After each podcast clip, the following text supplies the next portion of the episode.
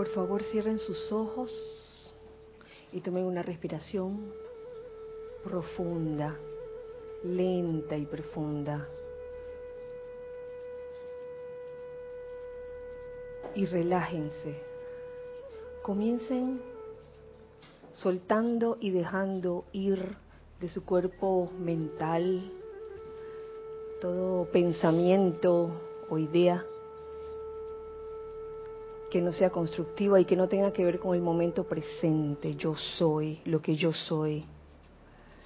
Despójate de esos pensamientos, de esas ideas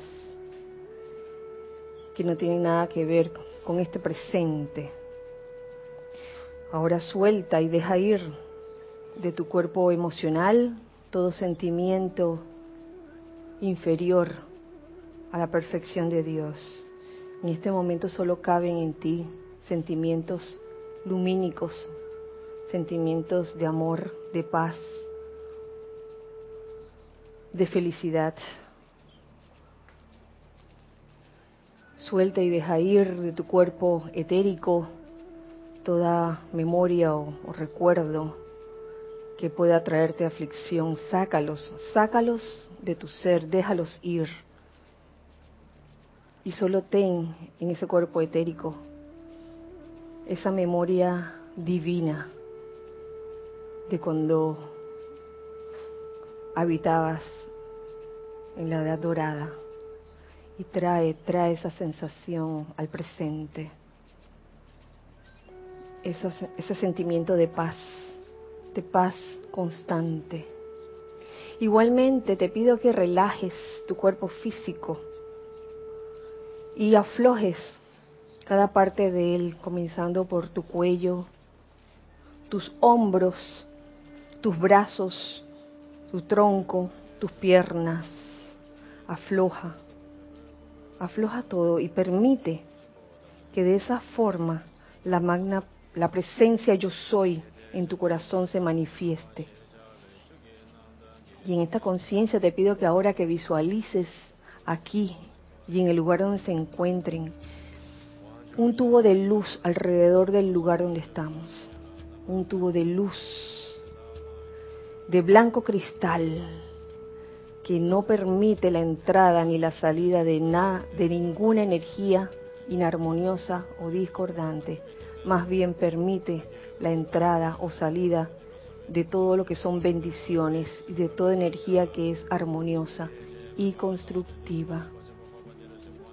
Ahora te pido que centres tu atención en tu corazón, en esa llama triple, azul, dorada y rosa. Visualízalas todas, estas tres llamas que son una sola, con sus tres colores, iguales los tres. Y llévalo, proyectalo hacia afuera, y en una conciencia grupal visualiza este lugar dentro del tubo de luz con una llama triple gigantesca, balanceada.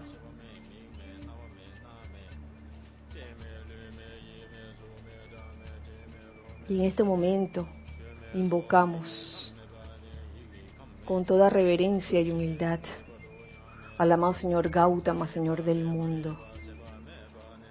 Amado Señor Gautama, tú que eres el equilibrio perfecto, muéstranos el camino para que cada uno logre ese equilibrio en nuestros mundos, en nuestras vidas, en todo el planeta Tierra. Que así sea y así es. Gracias, amado Señor Gautama, gracias, amada magna presencia yo soy.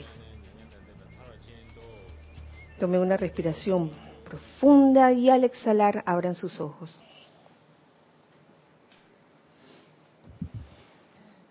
Bienvenidos, bienvenidos sean todos a este espacio de todos nosotros, los hijos del uno. La amada presencia yo soy en mi corazón, saluda, reconoce y bendice la victoriosa y amada presencia yo soy en todos los corazones presentes. Presentes aquí físicamente y, y presentes también del otro lado. Gracias, hijos del uno, por estar aquí. Gracias, Giselle. Gracias, Ana Julia, por su servicio amoroso en cabina, chat y cámara. Gracias, queridos hijos del uno que están del otro lado. Bienvenidos sean en este hermoso miércoles 13, 13 de septiembre del año 2017. Quiero comenzar anunciándoles la actividad de este domingo, domingo 17 de septiembre, tenemos el servicio de transmisión de la llama de la ascensión. El servicio propiamente dicho, el ceremonial se inicia a las 9 en punto, pero habrá una introducción como de 20 minutos, de manera que la transmisión en vivo comenzará a las 8 y 40. 8 y 40 y a las 8 y 30 de la mañana, hora de Panamá, se abrirá el chat para todos aquellos que quieran reportar sintonía. Les pido, queridos hermanos del alma, amigos del alma, que reporten su sintonía. Esto es de gran valor para nosotros, ya que a pesar de que esto no es anunciado públicamente, el listado eh, tiene, tiene su función. Créame que la tiene. Es muy importante eso. Así que los invito a participar todos juntos en el servicio de transmisión de la llama de la ascensión este domingo, comenzando ocho y media, eh, se abre el chat para reportar sintonía y a las ocho y cuarenta pues la transmisión en vivo. ¿Mm? Tengo otro anuncio. Tenemos al cumpleañero de hoy, un hermano del alma que está por allá, por La Plata, nuestro querido, nuestro querido Esté. Feliz cumpleaños, Esté. Eh, eh, un abrazo, un, cálido abrazo para ti, Esté, en este día que causalmente cumples años y, y, bueno, es, como una trilogía que, que se ha dado en todos estos años, ya que eh, ayer estuvo, ayer se cumpleaños nuestro querido Jorge, Jorge Carrizo, 12 de septiembre, y el día anterior, 11 de septiembre, cumpleaños, nuestra querida Graciela Fonti, digo Graciela, Graciela Felicia, estaba, estuvo de cumpleaños, así que es como una trilogía todos los años. Así que felicidades, felicidades, un gran abrazo. Hasta Argentina, oye, los dos de Argentina. Sí. Eh, la clase de hoy mm, es de, o lo saqué de un capítulo que ya había dado hace un tiempo atrás, pero me atrevo a darlo de nuevo porque yo siento que, que viene al caso y con toda la, situación actual. Eh, por una parte, para darnos esa, ese confort de que muchas veces las cosas que ocurren tienen su porqué, todo tiene una razón de ser. Y yo creo firmemente que cuando uno, uno comprende el porqué de las cosas, eso trae bastante paz, trae confort. Y también tiene que ver con la fe iluminada, que hoy repasándolo, precisamente eh, la fe iluminada tiene que ver con, esa perspicacia de saber o, de comprender la causa y núcleo de toda aflicción. Y que cuando tú llegas a esa comprensión, óyeme, este, tú logras esa fe iluminadamente, no una fe ciega de que, ah, yo creo, creo en lo que quiera creer por el simple hecho de que todo el mundo cree en eso, así que yo también voy. Es necesario, yo creo que es necesario, como un trabajo individual de cada uno, comprender, simplemente comprender por qué suceden las cosas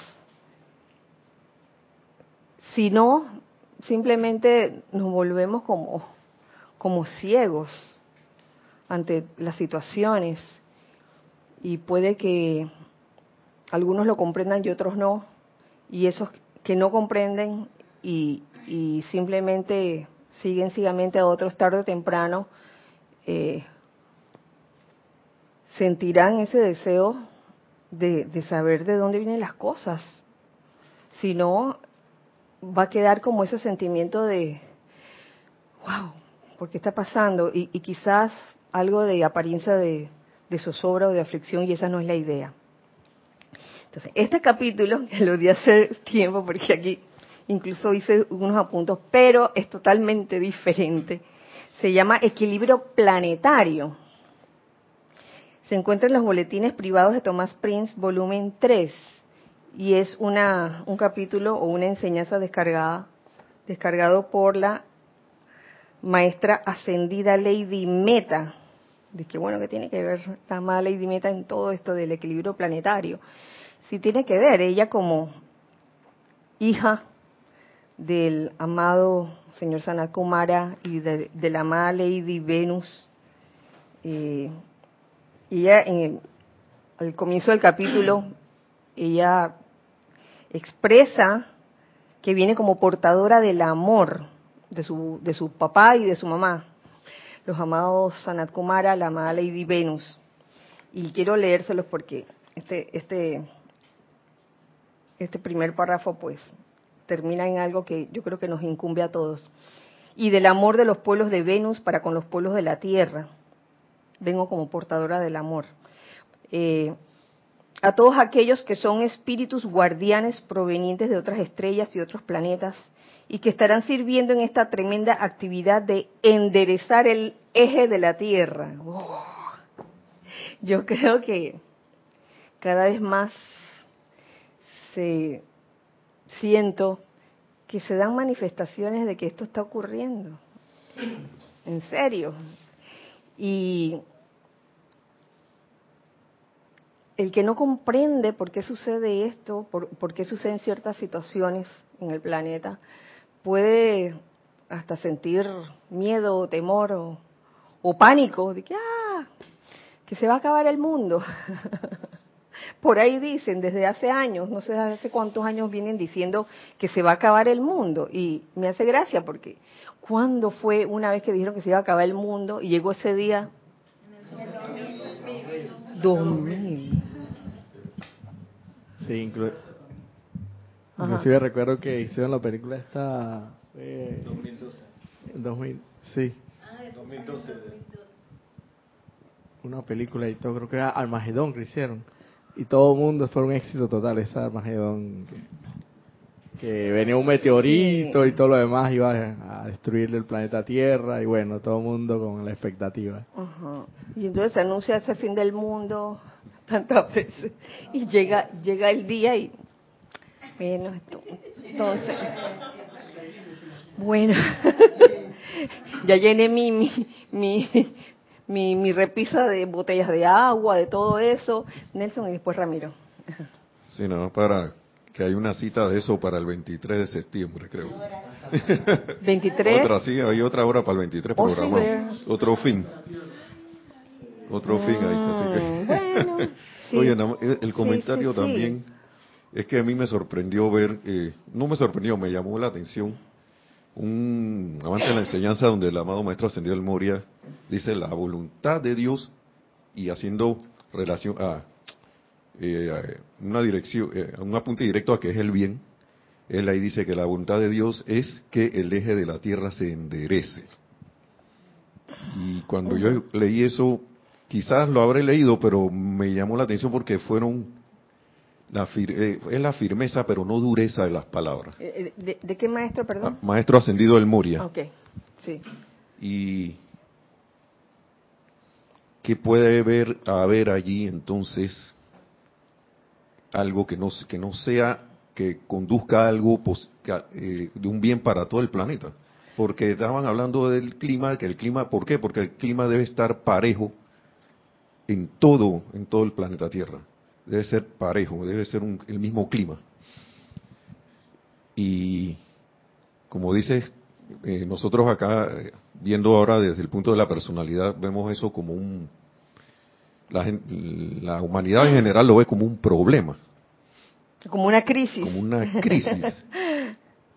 claro, obviamente no saben, no saben el resultado de lo que va a pasar, ¿no? Pero y tratando de evitarlo y todo lo demás, sería bueno como que la humanidad cayera en la cuenta de que esto es para bien.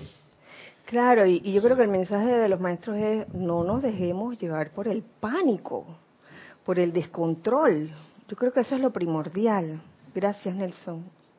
Ramiro y después. casi como anécdota, lo único que, que yo he visto respecto de los anuncios de fin del mundo es un dato demográfico que nueve meses después aumenta la población.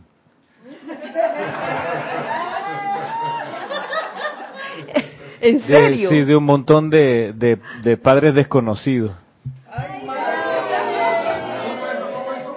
Sigo como, Repite de nuevo, después de que... Después, de, que, o sea, a medida que se van acercando, tengo que explicarlo. a, medida que se van acercando... En los días del fin del mundo. Ajá. Y al final no se acaba el mundo. Licencia. Lo único que hay es que nueve meses después hay picos de aumento de población, en serio. Licencia. Como, se va a acabar el mundo, pues ya quedamos. Oye, y entonces, e, ¿eso quiere decir que, que los carnavales significan el fin del mundo? No son el fin del mundo, son el acabose. Está bueno eso. Oye, la desesperación lleva tanto así. Dije, bueno. Aprovecha ahora aprovechemos ahora que podemos. Antes que se acabe antes que se acabe.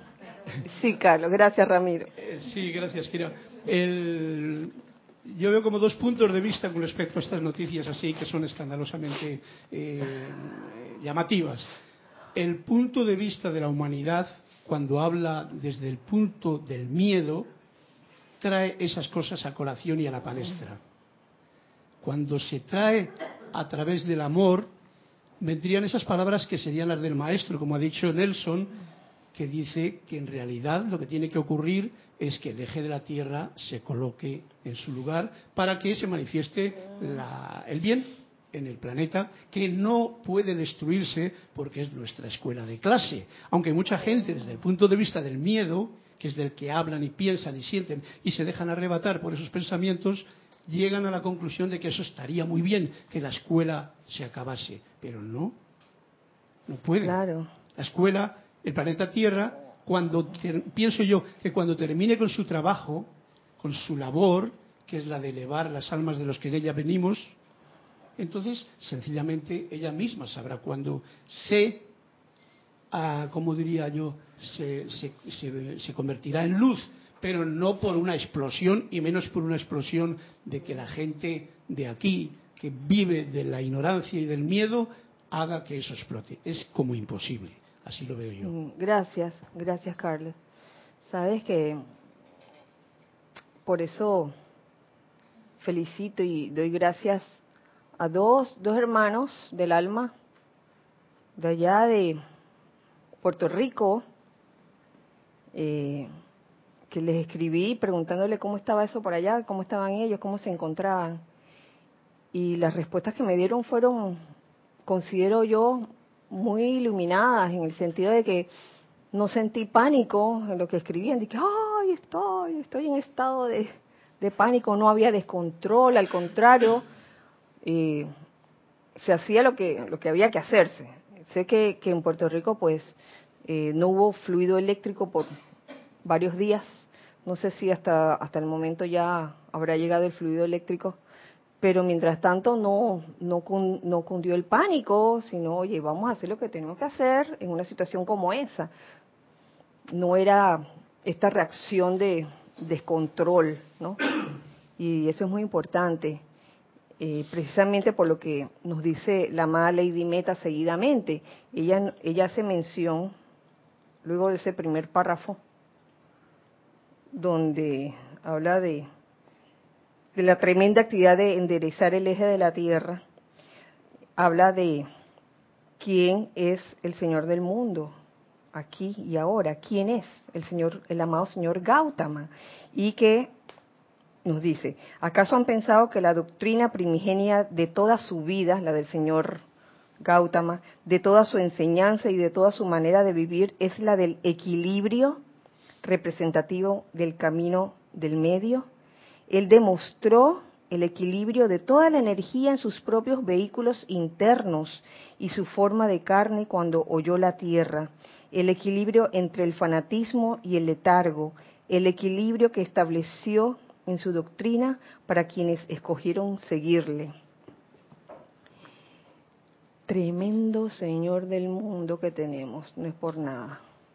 Pero el solo hecho de mantener el equilibrio todo este planeta, toda la Tierra, que la vemos allá arriba, el, globo terráqueo así chiquitito, pero no es chiquitito, no es nada chiquitito, es bien grande, y que este ser de amor, este ser que se le reconoce por su gran humildad y que es el equilibrio, eh, tenga por función sostener el equilibrio en la tierra.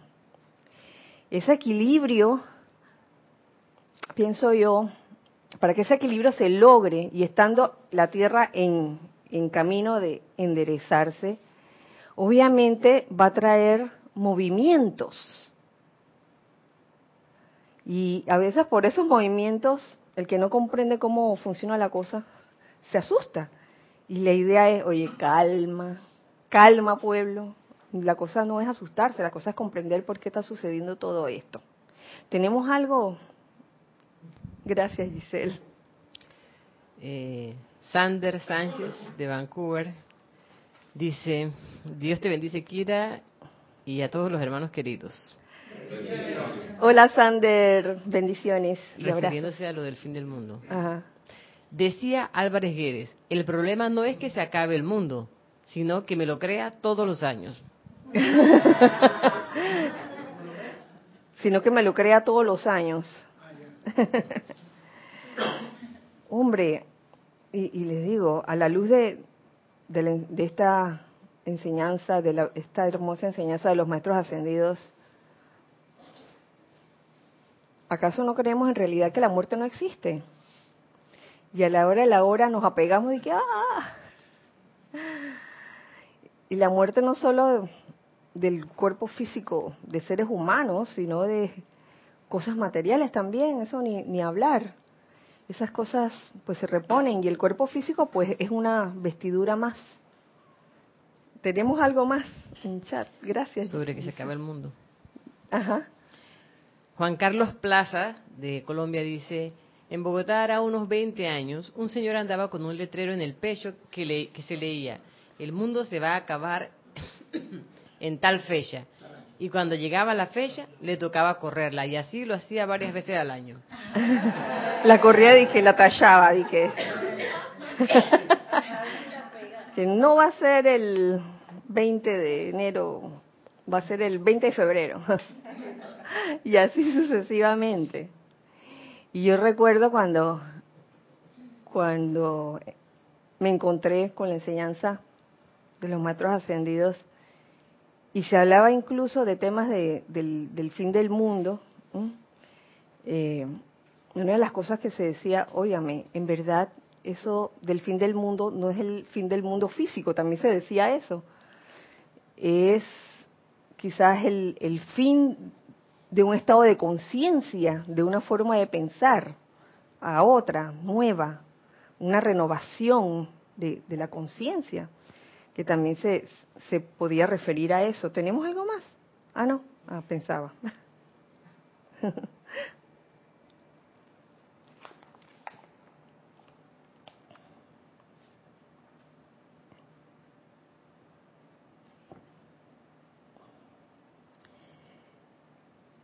es mucho, nos sigue diciendo la amada Lady Meta, es mucho lo que hay en una palabra, amados míos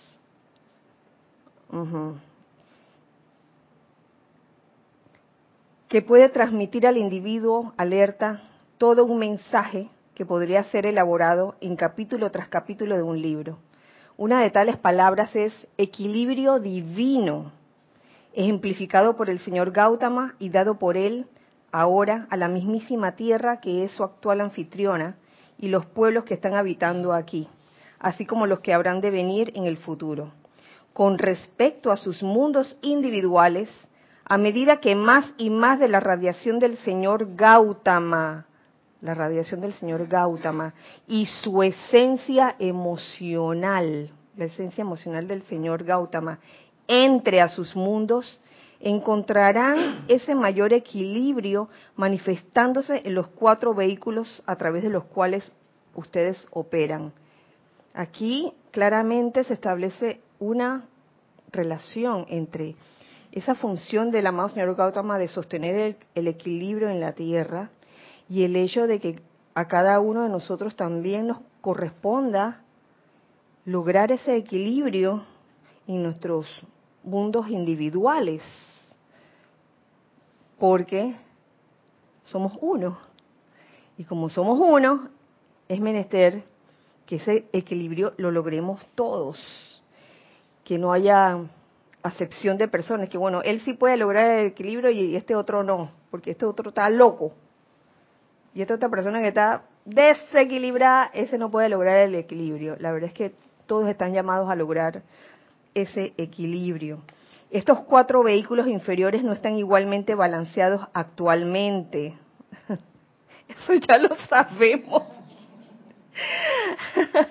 en el caso de cualquier ser no ascendido que no es plenamente maestro de toda la energía de su mundo, un vehículo es más grande, otro es más maduro. ¿Mm? Eso lo sabemos. Un vehículo es más receptivo que los demás y por consiguiente en la experiencia de vida del individuo que busca la maestría, llega el momento en, que el equilibrio tiene que ser desarrollado individualmente, lo que les acabo de decir. Y a los vehículos que han sido descuidados mediante falta de uso durante centurias, se les da la oportunidad de expandirse. Esa es la razón de que a veces en la experiencia en que están ocupados en lo que se denomina el diario vivir, ustedes están atados a ciertos puntos de su propia naturaleza que requieren desarrollo y expansión de uno de los vehículos que han descuidado en el pasado. Por eso es que cada persona tiene lo que escuché precisamente el domingo, las famosas tendencias. ¿Cierto? Por allá. Las tendencias los hábitos, cada quien es diferente, pero es necesario que tarde o temprano nos unifiquemos en conciencia. ¿Cómo? Aprendiendo a ser, a ser lo que somos, no hacer lo que no somos. Entonces, producto de, de ser lo que no somos, es que surgen estas tendencias individuales en cada uno que hace que haya una apariencia de desequilibrio que bien se pudiera eh, se pudiera sanar, bien se pudiera eh, equilibrar esta apariencia de desbalance.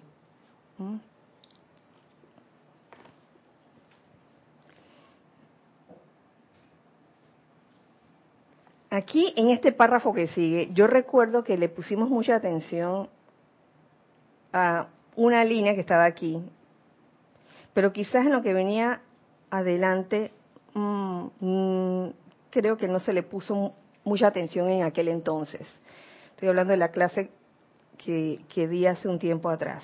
Dice, el hombre no ascendido perfecto es igualmente desarrollado en estabilidad emocional, ¿se acuerdan? Alerta mental, pureza etérica y vitalidad física. Uh, eso, uf, eso cuando surgió este tema, eh, pues esas, esas características, esas cualidades quedaron como rondando, ¿no?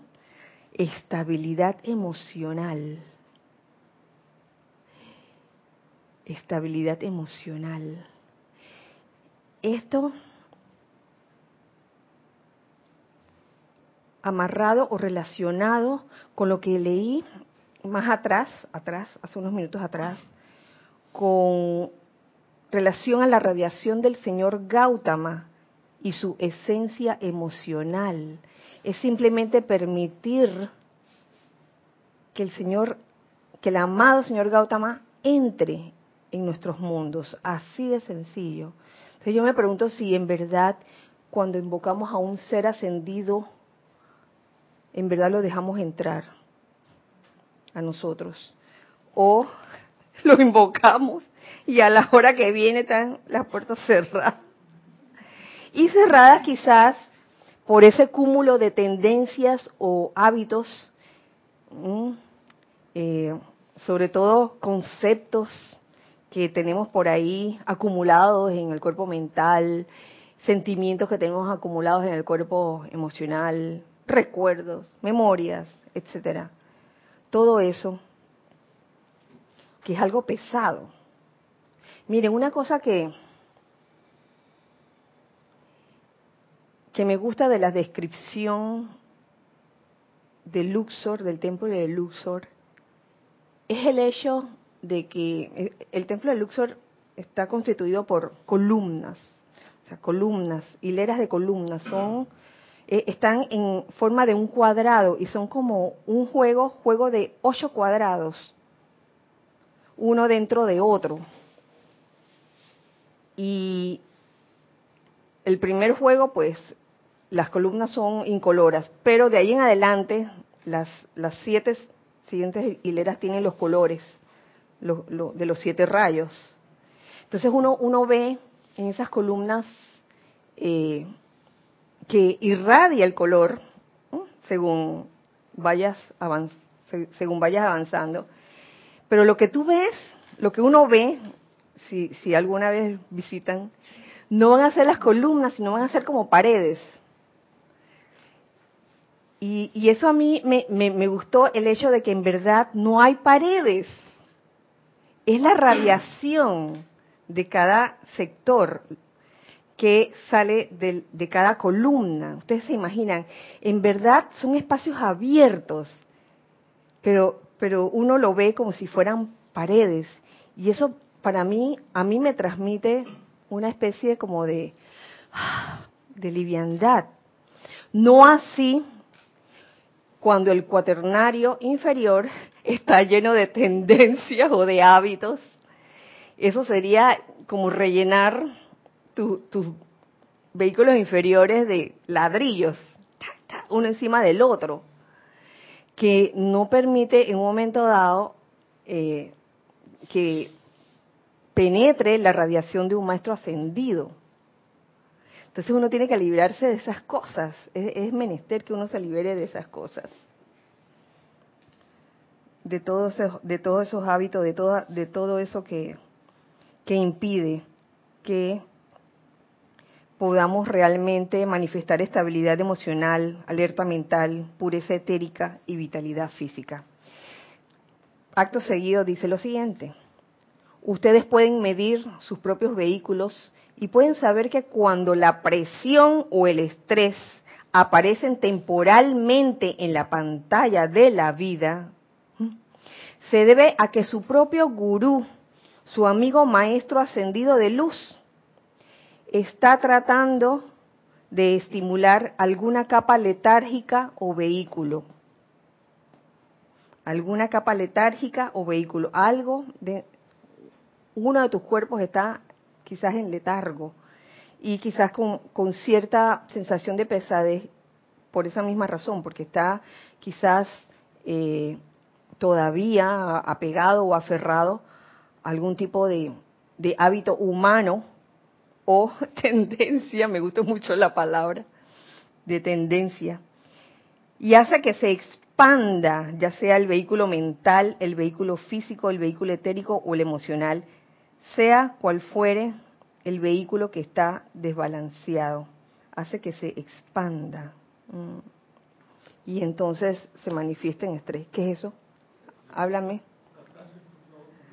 La frase completa. Dice, Ustedes pueden medir sus propios vehículos. Podemos medir nuestros propios vehículos. Y pueden saber que cuando la presión o el estrés aparecen temporalmente en la pantalla de la vida, se debe a que su propio gurú, su amigo maestro ascendido de luz, está tratando de estimular alguna capa letárgica o vehículo y hace que se expanda cualquiera de esos vehículos que, en ese momento eh, estén en, estado de, letargo, ¿no? Sea cual fuera el vehículo que está desbalanceado. Esto me recuerda que el gurú que te esté tratando de estimular. Eso me recuerda a la hermandad de Luxor. La hermandad de Luxor. Y uno tiene por inclinación, por tendencia a echarle la culpa a alguien que a uno lo desestabiliza. Y... O sea, va uno a un lugar y venía contento, ah, tú me pusiste así porque tú eres un amargado. Entonces, uno le echa la culpa, es fácil, ¿no? La desestabilización emocional, culpársela a alguien que está allá afuera cuando el gurú que a uno le está ayudando. El gurú te está diciendo, oye, mira, mira lo que tienes ahora mismo, el, el cuerpo que tienes pesado en este momento que necesitas liberar. No le echa la culpa al otro, dice, lo que pasa es que tú me dijiste eso y eso me puso así. Exacto. Ah, ¿Cuántas veces no nos ha pasado eso, no?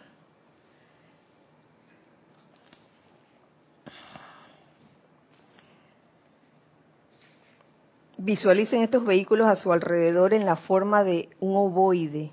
Ellos deberían encajar perfectamente uno dentro del otro y la distensión de un vehículo y contracción del otro causa una inestabilidad, particularmente durante momentos de estrés. Oye, te está dando otra razón por la cual eh, se manifiesta alguna apariencia de estrés. El hecho de que en verdad los ovoides, que son cada cuerpo, deberían encajar uno perfectamente dentro del otro. Como las muñecas, ¿cómo se llaman las muñecas rusas? las matrushkas. Y que a veces no pasa así, porque algunos, eh, la distensión de un vehículo, la contracción de otro, causa como una desigualdad en esos ovoides y entonces está un ovoide con un chichón, por ejemplo, tratando de encajar en otro que no puede. Y entonces cuando por fin encajó, el otro también cogió la forma del chichón. Chichón es cuando uno se da un... Ay, no sé cómo decir chichón en otro. Cuando uno se golpea y se te inflama. Aquí en Panamá le decimos chichón. Yo espero que no signifique otra cosa. sí. Y perdón, perdón si significa otra cosa en, en algún otro país. De manera que ustedes son benditos más allá de toda descripción por tener como su nuevo Señor del mundo en estos momentos a un individuo cuya corriente de vida en su totalidad y cuya enseñanza en pleno ha sido el desarrollo del equilibrio, del balance que los mantendrá en buena posición. Gracias, amado Señor Gautama, por ser el Señor del mundo, por tener entre sus su servicio el sostener el equilibrio en el planeta Tierra. Entonces nos toca a nosotros poner de nuestra parte y lograr ese equilibrio individualmente. No es que ahora uno se va a desesperar porque uno se siente como que, que está quizás desequilibrado en alguno de sus vehículos. No es cuestión de sentirse mal ni de sentirse culpable, es cuestión de conocerse a uno mismo y de trabajar eso. Que precisamente tocando ese tema,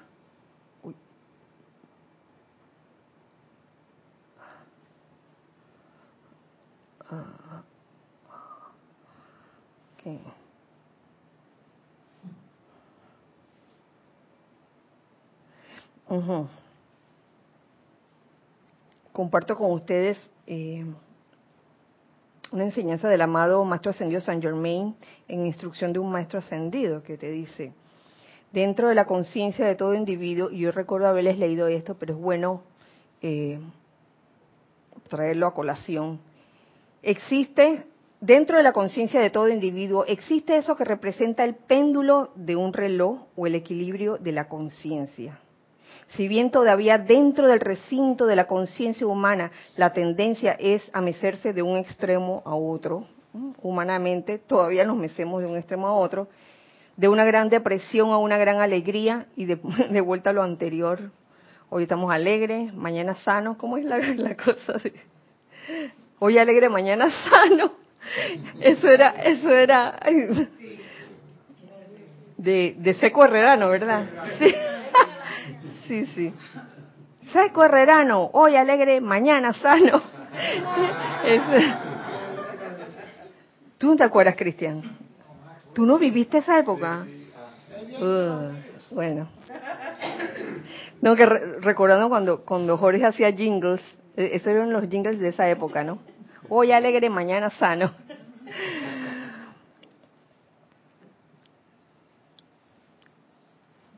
Si bien, ajá, ok.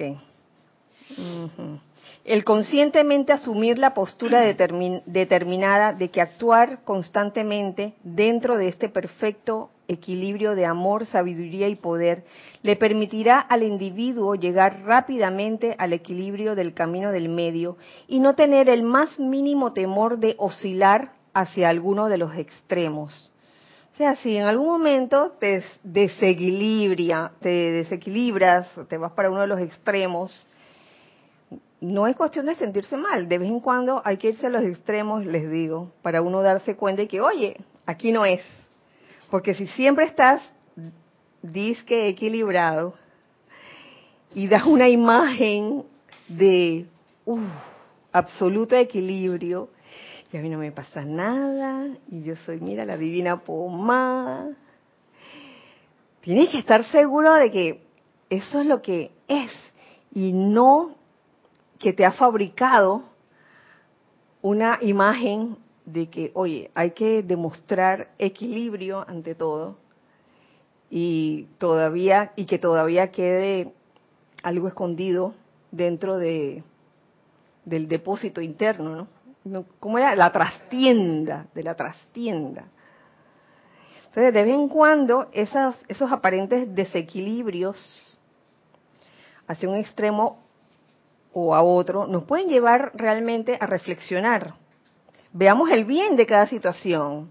Esa es, es parte de vivir, esa es parte de aprender. Esos pequeños o medianos desequilibrios, no quiero decir grandes, desequilibrios que a veces le dan a uno, oye, todavía me falta, te dan también, te dan también eh, oportunidad de, de, darte cuenta de que, oye, no las tienes todas. Ah, no eres la gran pomada todavía, todavía te falta trabajar bastante. Pero no verlo con sintiéndose culpable o sintiéndose mal porque, ay, ¿hasta cuándo? Sino simplemente, ¿sabes qué? Mm, me descontrolé en este momento o me desequilibré. Vamos a nuevamente a corregir el curso, el curso de acción. Y, hablando de, del equilibrio, del perfecto equilibrio de, equilibrio de amor, sabiduría y poder, eh, en la vida diaria o en la vida práctica de cada uno, a veces manifestamos dos de esas y la tercera no la manifestamos. Por, por ejemplo, a veces expresamos amor y poder sin sabiduría. Entonces nos lanzamos a hacer las cosas, tenemos todo el amor para hacerlo, pero la forma como se hizo no salió bien, porque faltó en ese momento la sabiduría. ¿Ah?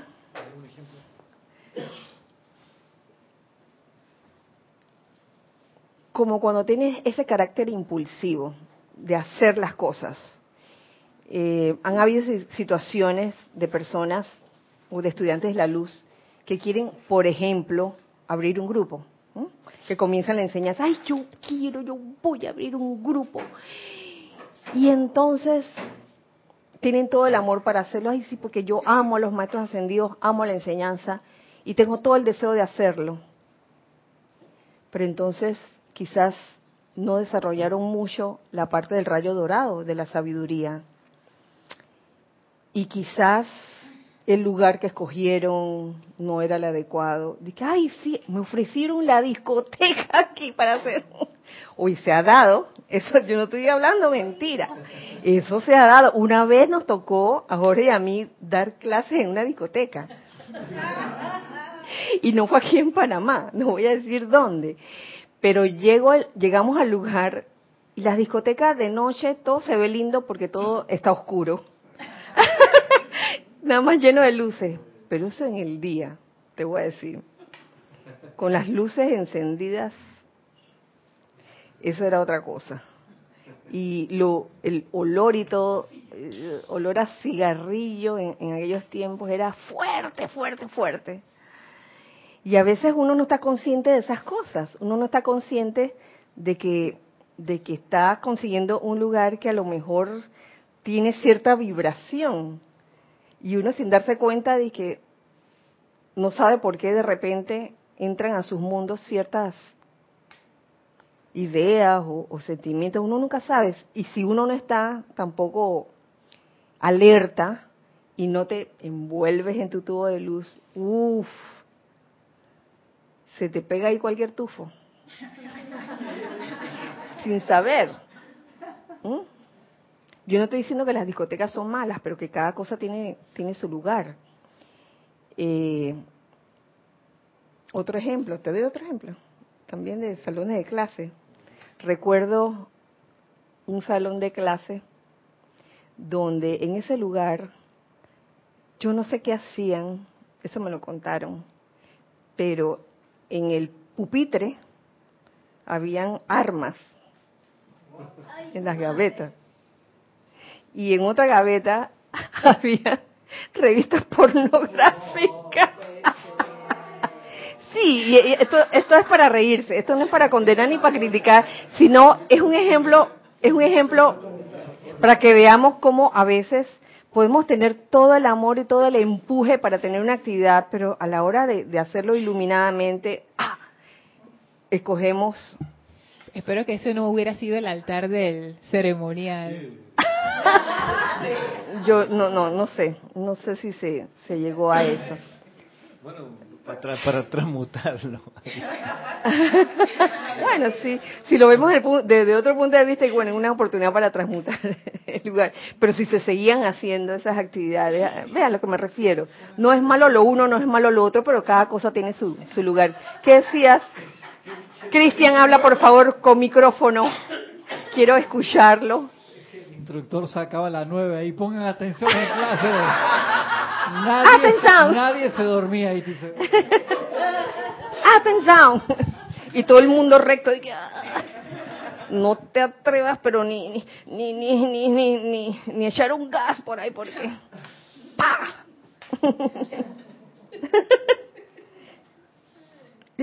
Suena gracioso, pero son ejemplos de, de lo que puede pasar cuando te falta el equilibrio perfecto en las tres. A ver qué otra cosa. Encuentro otra aquí. Una enseñanza que nos trae la amada señora Leto en la mágica presencia que nos dice lo siguiente.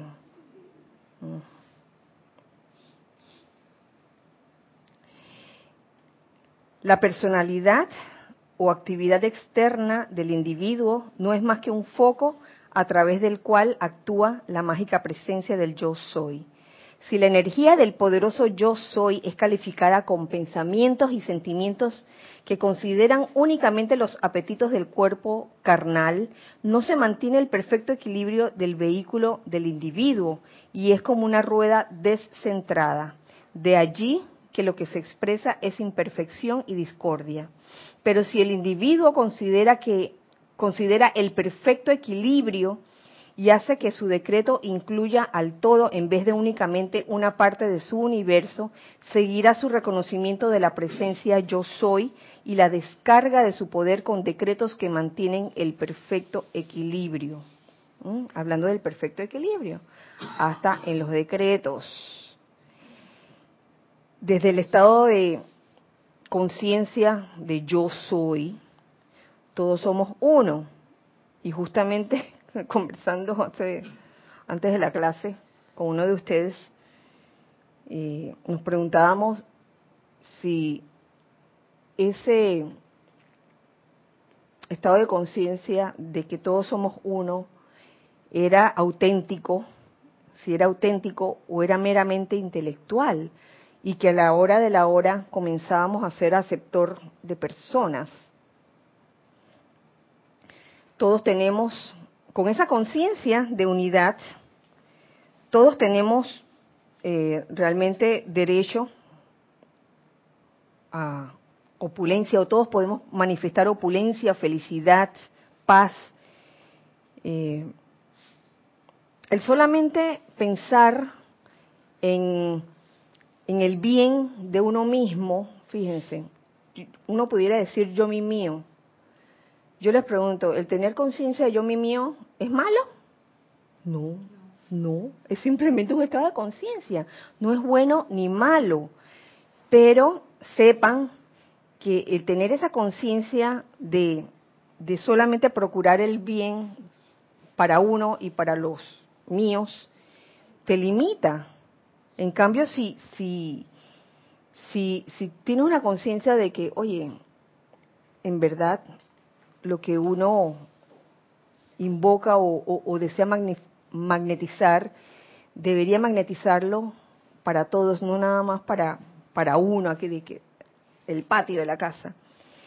Y es porque la, la conciencia humana tiende tiende a creer, a creer que es quizás una, una creencia muy, muy metida, que a veces la conciencia externa no se da cuenta, tiende a creer que, que, no alcanza para todos. Y por eso es que a veces hay de que, bueno, yo voy a hacer el decreto aquí nada más para unos cuantos.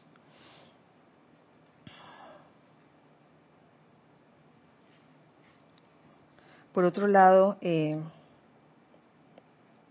encuentro otra, otra, de la amada señora Leto, a ver si de la amada señora Leto, en la mágica presencia. Dice, desde nuestra altura de conciencia, nuestra con mayúscula, después de haber observado durante siglos a la humanidad en la lucha a través de la miseria y discordia autocreadas, no deja de sorprender cómo la humanidad rehúsa entender ¿Por qué la mente y cuerpo del género humano sigue envejeciendo, decayendo y desintegrándose? Cuando algunos de los científicos más materialistas reconocen que la célula de que están compuestos los cuerpos físicos es eternamente inmortal. Oh. La célula contiene dentro de sí el poder para eternamente renovarse y sostenerse porque en todas partes hay un equilibrio perfecto entonces ya vemos cuál, puede ser una de las causas de desintegración, enfermedad, eh, vejez prematura, etcétera. La falta de ese equilibrio perfecto interno, como lo hablamos en clases pasadas. Eh, lo que, la forma como está tu interior, eso lo manifiestas en tu exterior, en tu cuerpo físico. Y por eso, Erika, es muy importante ser feliz, ¿verdad? Ser feliz, sentirse feliz. Sentirse feliz de adentro, porque eso es lo que vas a reflejar afuera. No es que de afuera tú di que ahora voy a sonreír. Como hay, un emoticón en el WhatsApp que es una sonrisa así como congelada, con los dientes para afuera, pero que en verdad no refleja una, una alegría o una felicidad auténtica. Es necesario ser feliz desde adentro.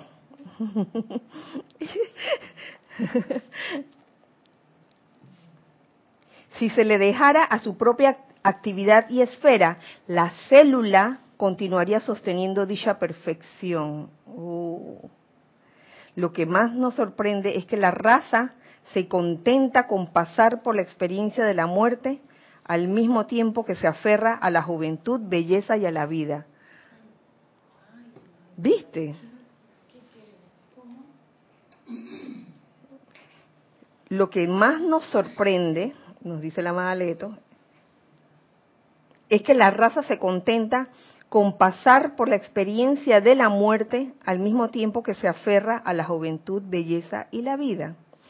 Y no obstante, rehúsa mantenerse lo suficientemente armoniosa para dejar que se manifieste. Entonces, esto también tiene que ver con, con la auténtica certeza que tengas de que, de que la muerte no existe. Y a veces, por un lado, decimos que la muerte no existe, quizás intelectualmente, pero por otro lado nos aferramos a la ilusión de que el cuerpo físico de uno y de nuestros seres queridos tiene que durar siempre. ¿Se dan cuenta? Y muchas veces en la vida nos va a ocurrir. Tenemos que aprender a, dejar ir, dejar ir las cosas más queridas. Ayer veía en Animal Planet, a mí me gusta ver Animal Planet y algunos programas. Esta, este es el, una serie que se llama El Doctor Jeff. A mí me encanta. ¿Ah, tú lo has visto, Isa? Me encanta porque él, él tiene su consultorio con un cuerpo, un equipo de, de médicos allá en Estados Unidos. Y lo lindo es que la gente acude a él porque ya ha ido a otras clínicas donde le cobran un platal por la situación de su mascota y llegan donde él porque en verdad no tienen no tienen para pagar lo que necesita en ese momento su mascota, una operación, una cirugía, etcétera. Sí, este a lo que iba es que había un caso de, de una perrita que ya tenía mucho, mucho, mucho tiempo y la perrita había comenzado a presentar síntomas de, de falta de que no podía respirar y entonces el, el doctor Jeff hizo todo lo posible y las dos señoras e, e, era un caso pues un caso así bien extremo. Las dos señoras habían perdido su casa y vivían en el carro vivían con dos perros en su auto pero querían a esos dos perros como si fueran sus hijos, como parte de la familia. Y entonces el doctor Jeff, eh, sí, vio, vio la aflicción que había en ellas, hizo lo posible y de verdad que la perra se mejoró. Y cuando la perra se mejoró, ellas la fueron a ver, las dos señoras, y ay, besito y abrazo, no sé qué, y de nuevo la metieron en su, en su jaula especial, porque era una jaula especial oxigenada y al día siguiente desencarnó. en esa vida animal elemental también hay inteligencia, ¿no? De que bueno, voy a ver, voy a despedirme y después ya me voy, me voy. Decía Kira, y eso que dices es la impermanencia de la que también habla el señor Gautama, ¿no? De que mm. todo cambia y que eventualmente uno sale de la encarnación y si es cierto que uno vive su vida pensando que ese momento nunca va a llegar. Entonces todas las decisiones importantes las posponemos, las postergamos, pensando, en realidad uno piensa que uno va a vivir para siempre. Es, ese inconscientemente uno piensa eso. Entonces queremos que nuestro cuerpo no cambie hasta que te das cuenta y, oye, te ubicas y dices, oye, ¿sabes que esta es una vestidura? Tiene que cambiar en verdad ese espíritu de juventud y belleza surge de adentro, de adentro hacia afuera, no de afuera hacia adentro. ¿Cuántas veces no se ha dicho, durante cuántos años no se ha dicho o se ha dado el ejemplo de, gente, de personas que se han esmerado tanto por, por hacer una recubierta externa bonita, que han descuidado su interior y, y luego que tratan con estas personas, resulta que, oye, la verdad que esta persona no, no me parece, por más que se, haya arreglado, y, y encontraste personas que, que han, han desarrollado esa, ese espíritu de juventud y belleza desde, desde adentro, la belleza del yo soy, la juventud del yo soy. Y no importa los años que tengan, no importa las arrugas que tengan, esa persona sigue irradiando juventud es una, como quien dice, es un niño o niña eterna, baby face, no sé cómo le llaman. Me trae a la mente varios actores o actrices que no, no se obsesionaron por hacerse tanta cirugía y, se les ve así con sus arrugas y todo, pero tienen un carácter tan jovial que expresan, expresan belleza también, interna y externa también. Se les ve hasta en su sonrisa, aunque tengan disque patita de gallo y toda esa cosa. Oye, eh, es parte, es parte de la vida. Asimismo, nos resistimos a que hayan cambios en el planeta. Con todo este tema de, de el enderezamiento del eje de la Tierra, es natural que hayan cambios de todo tipo.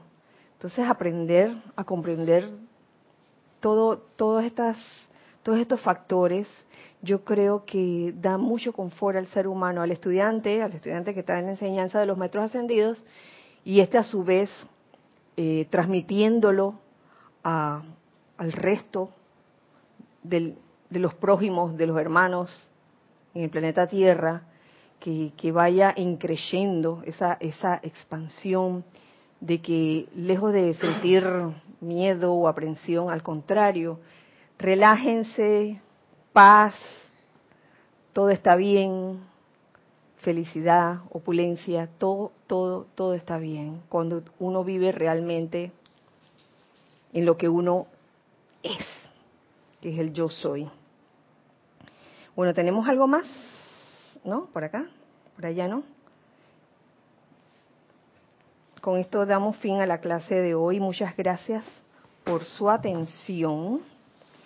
Eh, recuerden, este domingo 17, domingo 17 de septiembre, que es este domingo, eh, se comienza a abrir el chat a las ocho y media de la mañana, hora de Panamá, para que reporten sintonía, hermanos.